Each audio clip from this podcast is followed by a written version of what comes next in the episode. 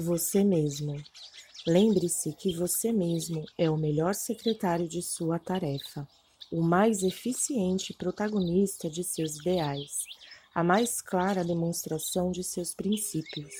o mais alto padrão do ensino superior que seu espírito abraça e a mensagem viva das elevadas noções que você transmite aos outros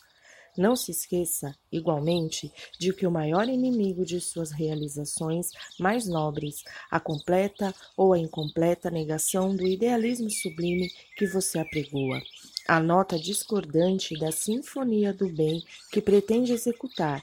o arquiteto de suas aflições e o destruidor de suas oportunidades de elevação é você mesmo. Chico Xavier